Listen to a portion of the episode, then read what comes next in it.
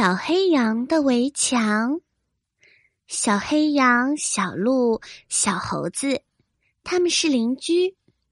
他们的前面有一大片地没有用。小黑羊就想，要是把这些地种起来，蔬菜和水果，那该有多好呀！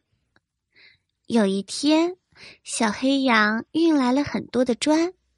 沿着自己的房子盖起了围墙，小黑羊很满意自己把家变大了。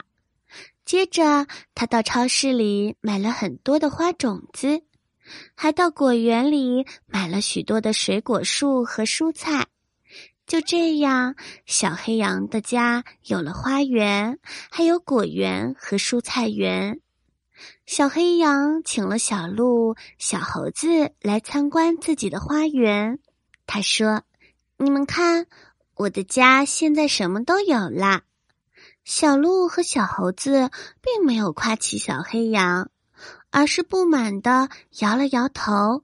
小猴子说：“你把我们的路占为己有，还盖起了高高的围墙，我们进进出出都不方便啦。”小鹿说：“是啊，我每天都要去集市里买东西，本来一会儿就能走到。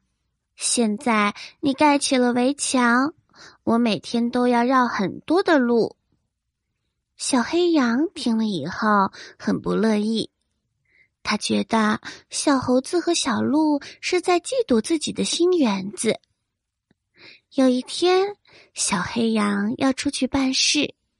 他急匆匆的出门了，他打开家门，却发现走不出去了，因为外面有一个更高的围墙，把小黑羊的路给挡住了。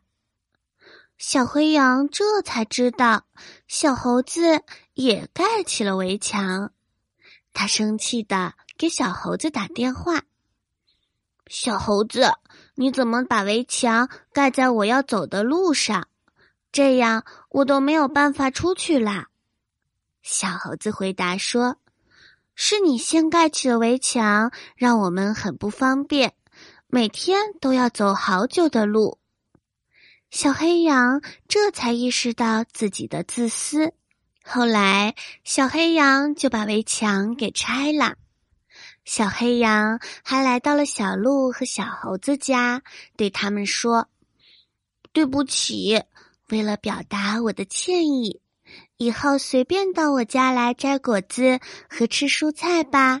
小猴子也接受了道歉，把堵在小黑羊家门口的围墙也拆了。他也向小黑羊道了歉。最后，他们三个又和气的生活在一起了。